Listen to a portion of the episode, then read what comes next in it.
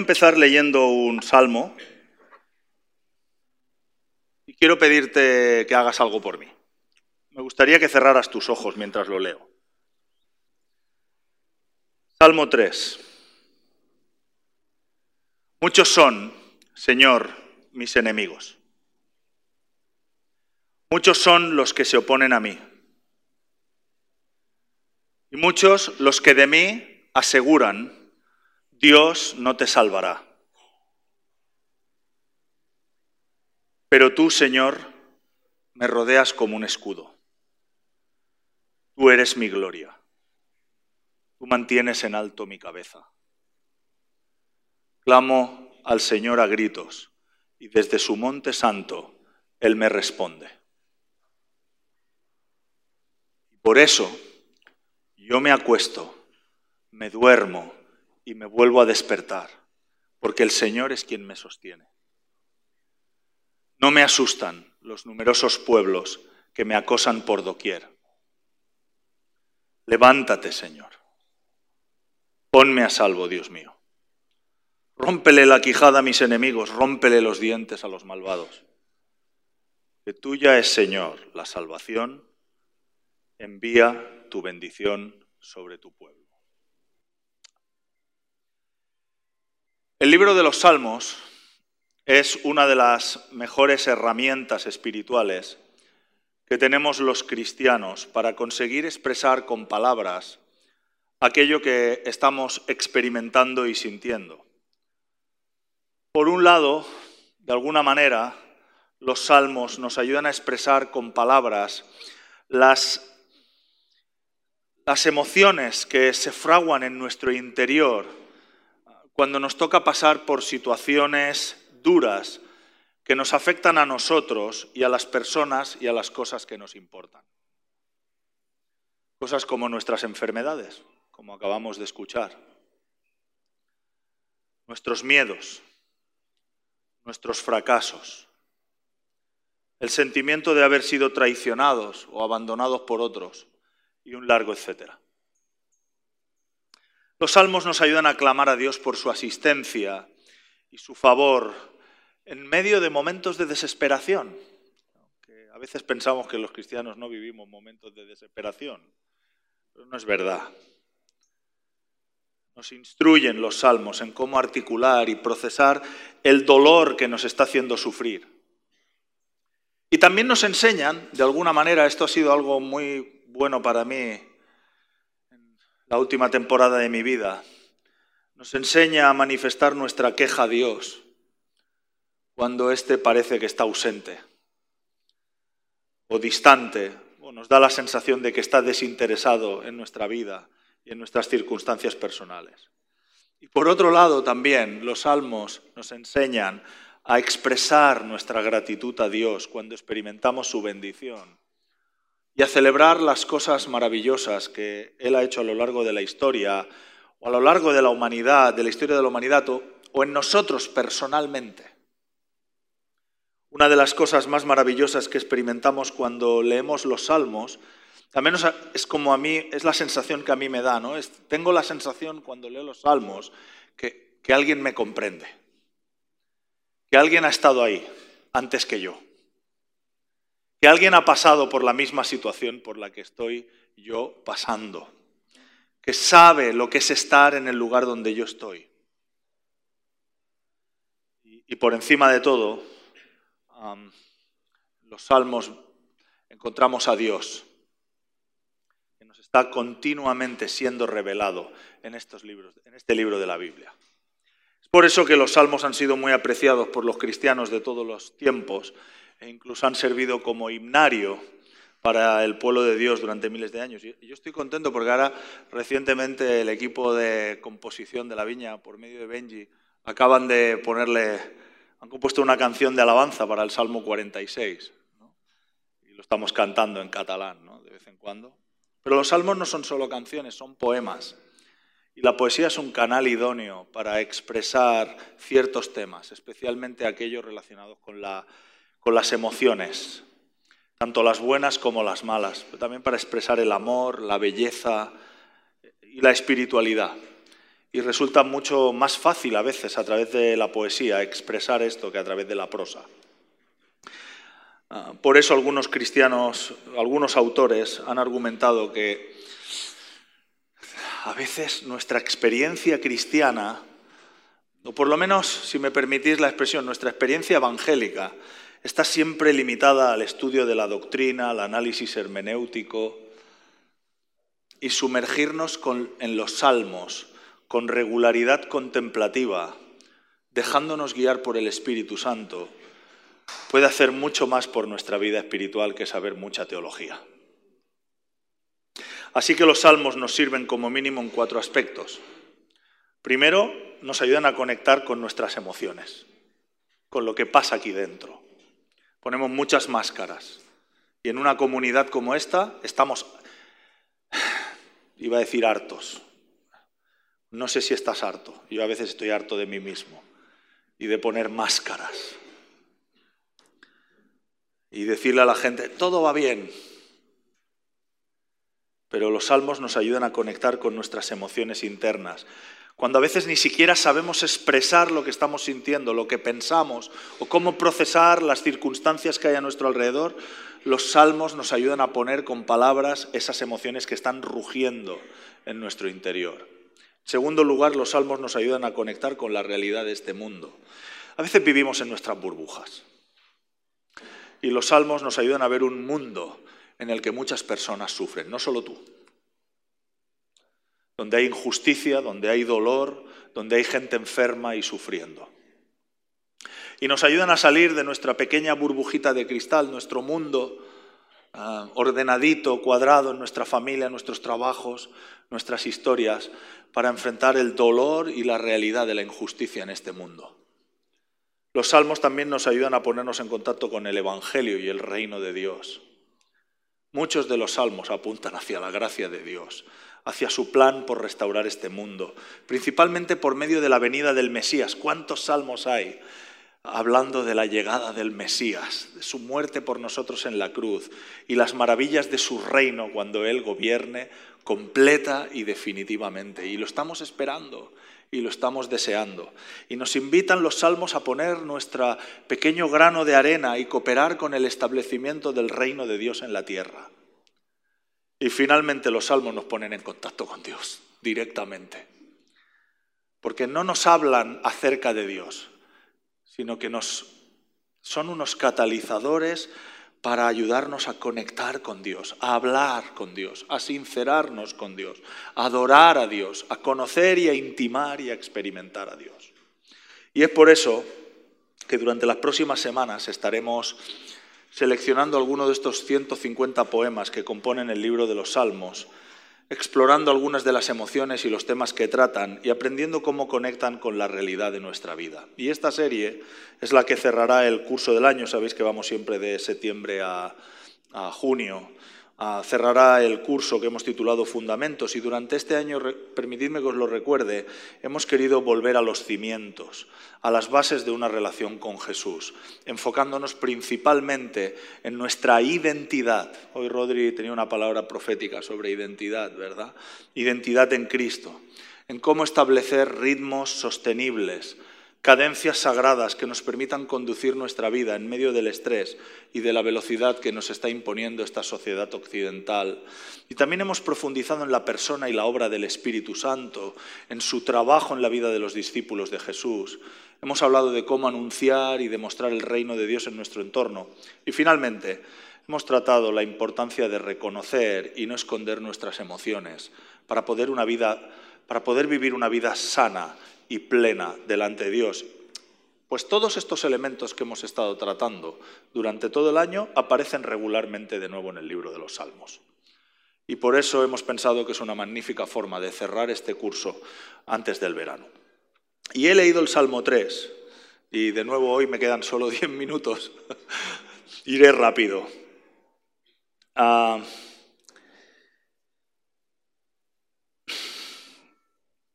El año pasado ha sido un año terrible para mí.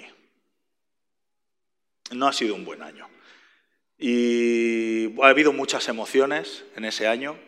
Y, el Salmo 3 ha sido un salmo que me ha ayudado uno de los tantos, pero uno de los salmos que me ha ayudado a procesar mucho del quebranto interno y de la frustración, de la ansiedad y del miedo. Y aprendí, o estoy aprendiendo, no creo que lo haya conseguido todavía, estoy aprendiendo a cómo procesar el miedo, la ansiedad, sin negarlo, sin enterrarlo, pero sin dejar que nos controle. Y este salmo yo creo que nos enseña cómo podemos llevar a la presencia de Dios nuestros miedos y procesar junto a Él la fuente de nuestro temor, sabiendo que Dios no nos rechaza cuando nos embarcamos en ese proceso. Porque el miedo es una emoción profunda, ah, yo diría que primigenia. El miedo es lo primero que experimentamos cuando nos sacan del vientre de nuestra mamá. Cuando hemos estado calentitos, tranquilos, y de repente salimos a un mundo donde hay mucha luz y donde de repente un extraño elemento se mete en nuestro cuerpo, el aire frío, y nuestros pulmones tienen que abrirse y no entendemos qué está pasando. Es, el miedo es un mundo de luz y ruido, es la primera emoción. Y el miedo es probablemente la última emoción que experimentan muchas personas antes de morir. No todos, pero muchos. Y este salmo, el Salmo 3, es un salmo generado a raíz de una experiencia terrible que vivió el rey David. Este salmo está conectado con los eventos que se narran en el segundo libro de Samuel, en los capítulos que van del 15 al 18. David estaba ya, es curioso que este sea un salmo al principio del libro de los salmos, porque hay muchísimos salmos atribuidos a David, cerca de setenta y pico, y algunos de su juventud, pero este es un salmo que aparece al principio del libro de los salmos y nos está hablando del final de la vida de David. Y David ya estaba al final de su reinado y uno de sus hijos, llamado Absalón, organizó un ejército rebelde que realizó un golpe de Estado con éxito contra su padre. Y este salmo expresa el miedo y la ansiedad de David cuando tuvo que abandonar su propia casa y la ciudad de Jerusalén, que él había establecido como capital de Israel, con unos pocos seguidores leales, mientras le llegan noticias de que su hijo ha enviado un ejército de 12.000 soldados persiguiéndolo a través de las colinas para matarlo. Y uno puede imaginarse la terrible ansiedad, la terrible carga que debió experimentar este anciano mientras todo su mundo se estaba derrumbando. Porque lo primero que hace David, nada más empezar el salmo, es poner el acento en lo que lo tiene aterrorizado. Y empieza el salmo identificando en los dos primeros versículos, identifica el objeto de su miedo. Y dice, muchos son, Señor, mis enemigos. Muchos son los que se oponen a mí. Y muchos de los que me aseguran, Dios no te salvará. Y hay dos tipos de amenaza o ataque que generan miedo en David. Por un lado es el, propio ataque físico. En tres versículos aparece, en dos versículos aparece tres veces la palabra muchos. Muchos, miles de soldados me persiguen y quieren matarme. David está identificando la fuente de su temor físico. Hay un peligro físico real. 12.000 personas, 12.000 soldados lo buscan para matarlo. Y debió ser realmente aterrador para que David expresase tres veces, en apenas dos, frases cortas, tres veces la palabra muchos, mientras huía de sus perseguidores. Pero, por otro lado hay otro peligro a un nivel mucho más sutil, pero igualmente devastador. Porque la propaganda que los enemigos han esparcido por todo Israel es que ha perdido el favor de Dios. Sus enemigos aseguran que Dios no va a salvar a David. Así que este no es solo un ataque dirigido a su integridad física, sino que es un ataque dirigido a su identidad como hijo de Dios. Y hace un momento hemos cantado, ya no soy esclavo del temor, yo soy hijo de Dios. Pero este era un ataque directo a su identidad. Y uno se pregunta, ¿qué es lo que le había llegado a pasar a este hombre, el rey más famoso de Israel, para que tuviera que salir corriendo como un, como un bandido, sin casi el apoyo de su corte y con pocos legales. Bueno, la historia de David da para una película de Hollywood. De hecho, Netflix se lo podría plantear.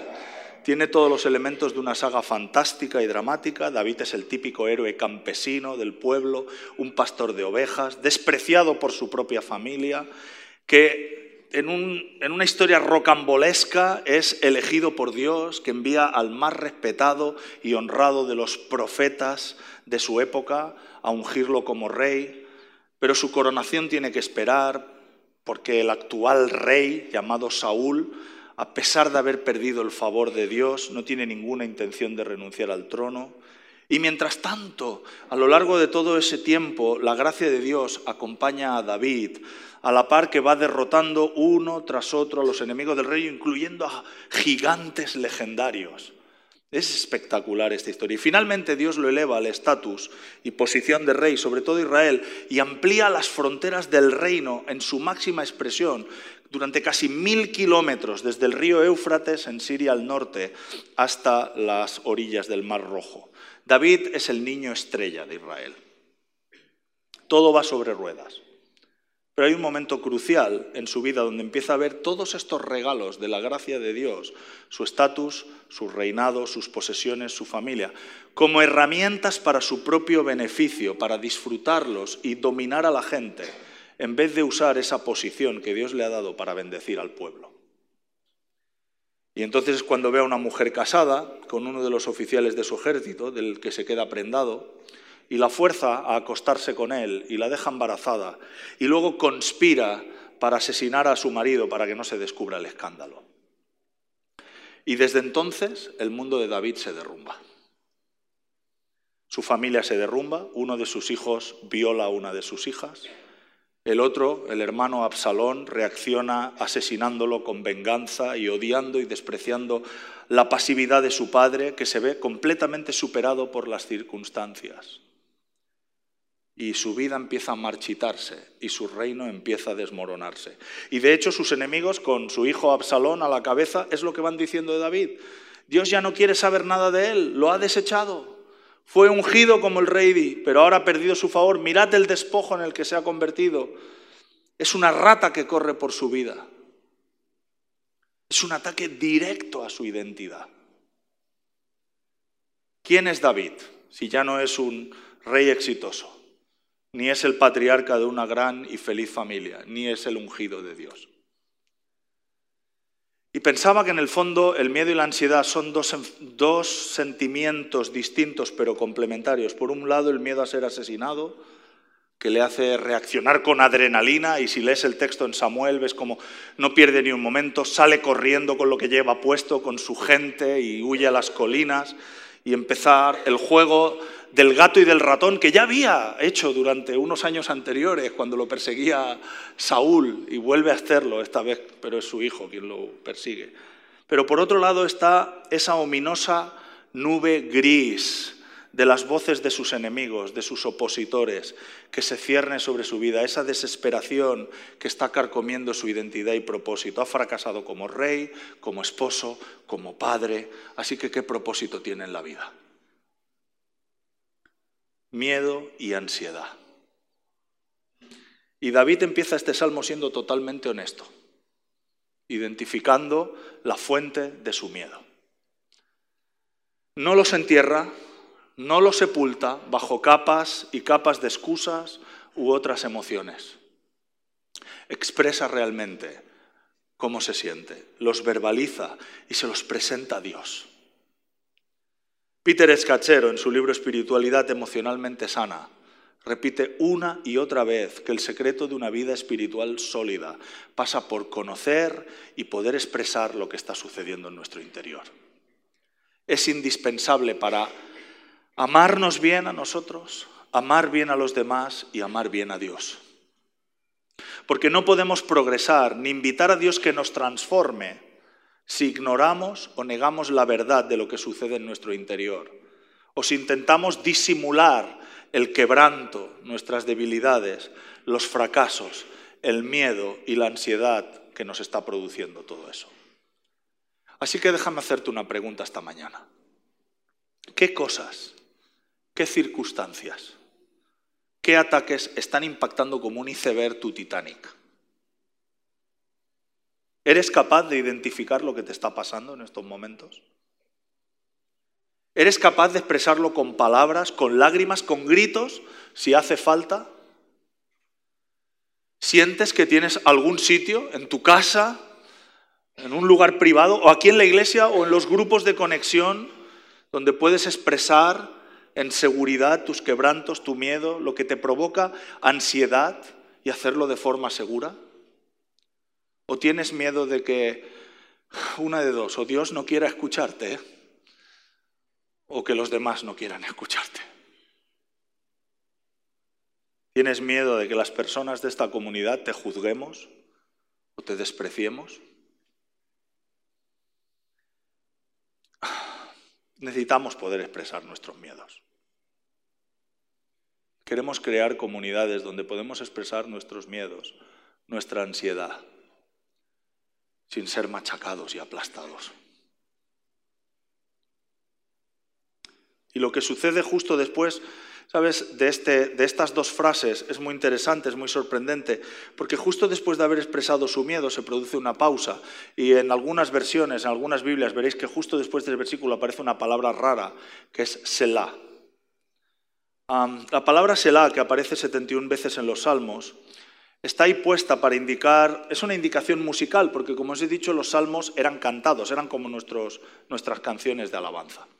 Y, esa indicación, los eruditos creen que iban dirigidas a los directores de los coros, de los músicos, porque indicaba una pausa.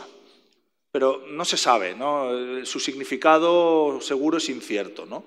Muchos eruditos lo que dicen es que en el sentido musical es probable que las voces se callaban mientras sonaba de fondo un poquito la música, mientras la gente estaba procesando justo los, las frases que acababan de cantar.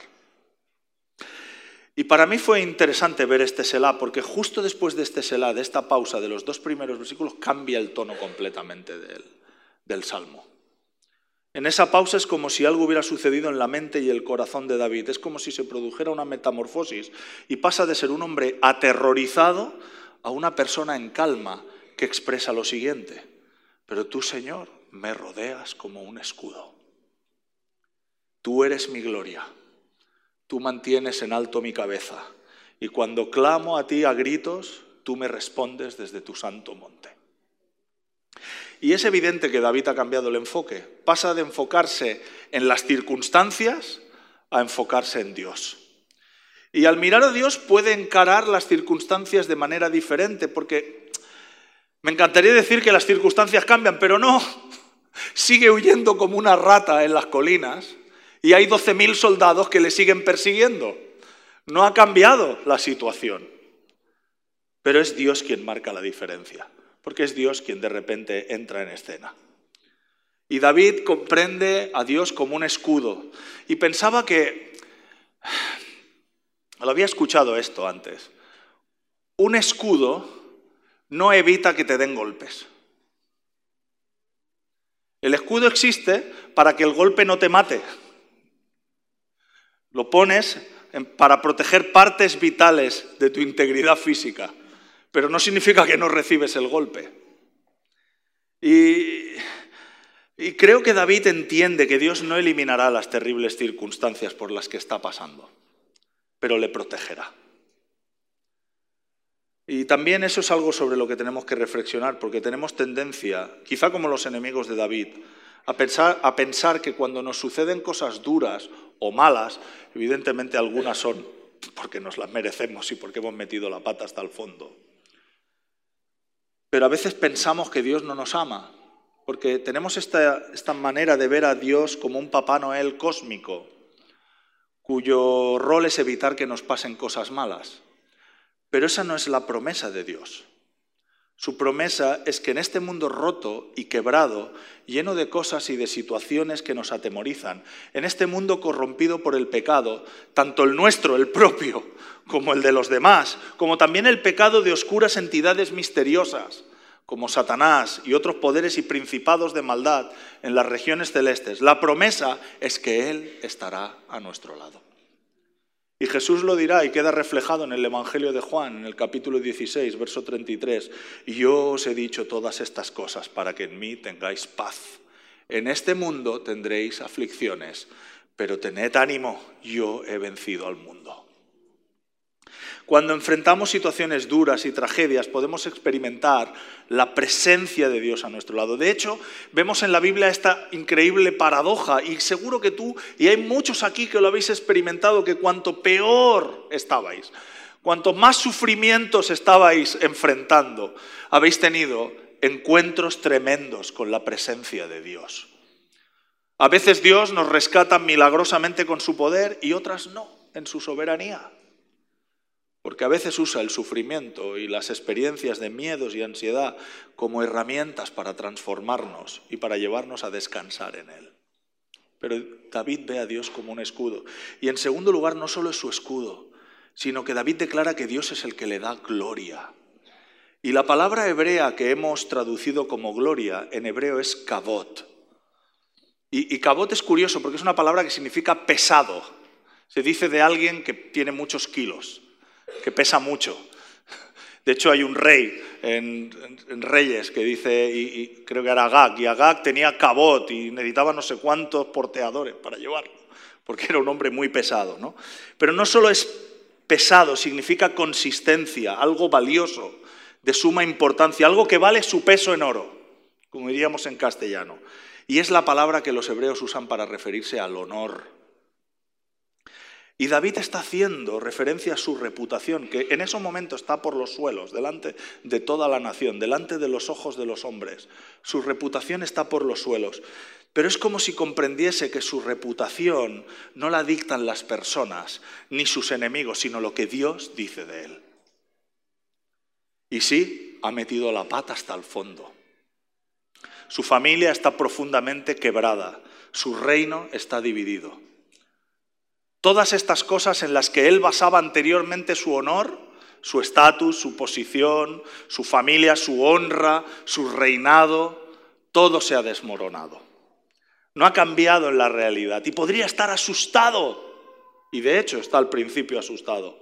Es un rey huyendo por las colinas, sin casi gente que lo apoye o lo respete, excepto que David comprende que su valor no está en estas cosas, sino en Dios mismo el hecho de que Dios lo ame, el hecho de que la presencia de Dios lo acompañe y que cuando Él responda a gritos, clama a Yahweh y Él le responde. Es todo y al mismo tiempo lo único que necesita para que su vida tenga valor y significado. Y eso de alguna manera se lleva a los miedos y la ansiedad. Es algo sorprendente. Y pensaba Pensaba que es hasta pretencioso que un hombre quebrado, lleno de pecado, habiendo destruido su familia, su reino, habiendo hecho cosas extraordinarias mal, me sorprende la seguridad con la que él escribe, porque tú me respondes desde tu monte santo. Y el verso 4 nos revela de dónde sale esa seguridad, porque David no se mira a sí mismo, ni mira sus circunstancias. Él mira al Monte Santo. ¿Qué era el Monte Santo? Era donde estaba el arca, donde estaba el tabernáculo en la ciudad de Jerusalén, donde años más tarde su hijo Salomón construiría el templo. ¿Qué es lo que pasaba en el tabernáculo que pudiera proporcionarle tal confianza a un hombre tan roto, tan quebrado, tan lleno de ansiedad? En el tabernáculo se realizaban regularmente sacrificios de expiación, donde los animales eran ofrecidos como víctimas propiciatorias, como sustitutos en lugar de los pecadores. La muerte del animal cubría los fallos, los fracasos y los pecados de aquel que miraba a Dios en espera de perdón. Y eso es lo que le da confianza a David. El Dios de gracia va a responderme como una especie de espejo que replica de una forma muchísimo más extraordinaria lo mismo.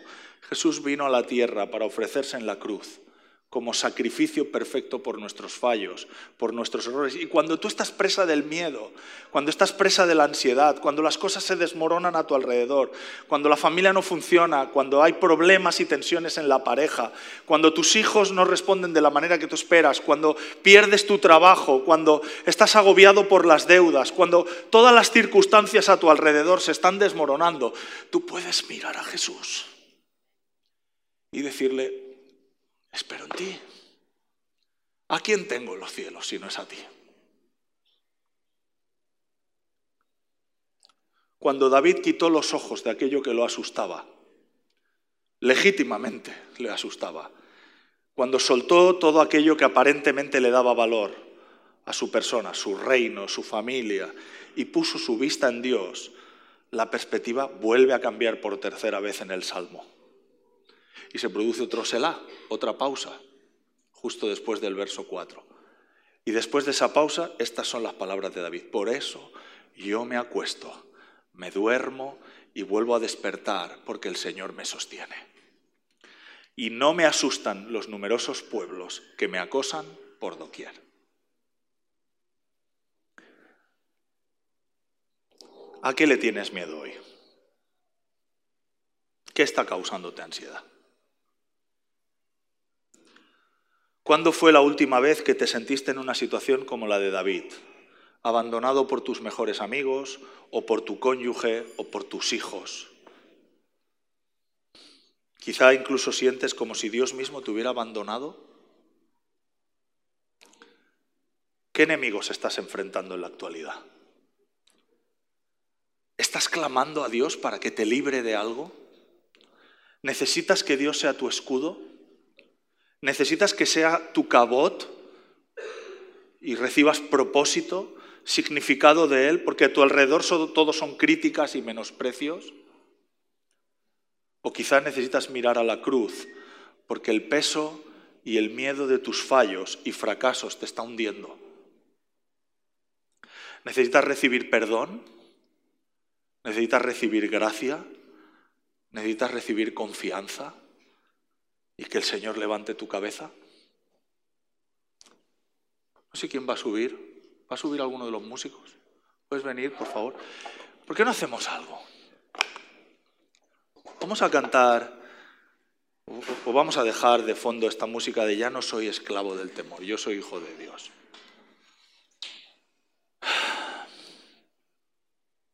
¿Tienes cinco minutos más? ¿Podemos pasar cinco minutos más?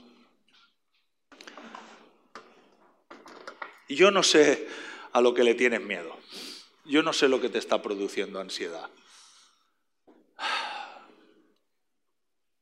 Pero todos pasamos por eso. Ni los más espirituales aquí saben lo que es no experimentar miedo, ansiedad, frustración. Pero el Señor quiere librarte de eso. Quiere darte paz, quiere darme paz. Quiere que podamos hacer como David, tú levantas mi cabeza, tú eres mi escudo. Yo puedo vivir confiado, puedo irme a dormir y dormir a pierna suelta y descansar, sabiendo que no importa lo que digan de mí, no importa los fracasos que haya tenido, cómo haya metido la pata, mi esperanza no está en mí, en mi gloria, está en ti, Jesús. Esa es la única manera que yo conozco en este mundo de vencer el miedo. Porque Dios es el único que no falla. Todo lo demás, mi dinero, mis recursos, mi posición, mi estatus, mi familia, mi pareja, todo puede fallar. Pero Jesús no falla. ¿Por qué no nos ponemos de pie?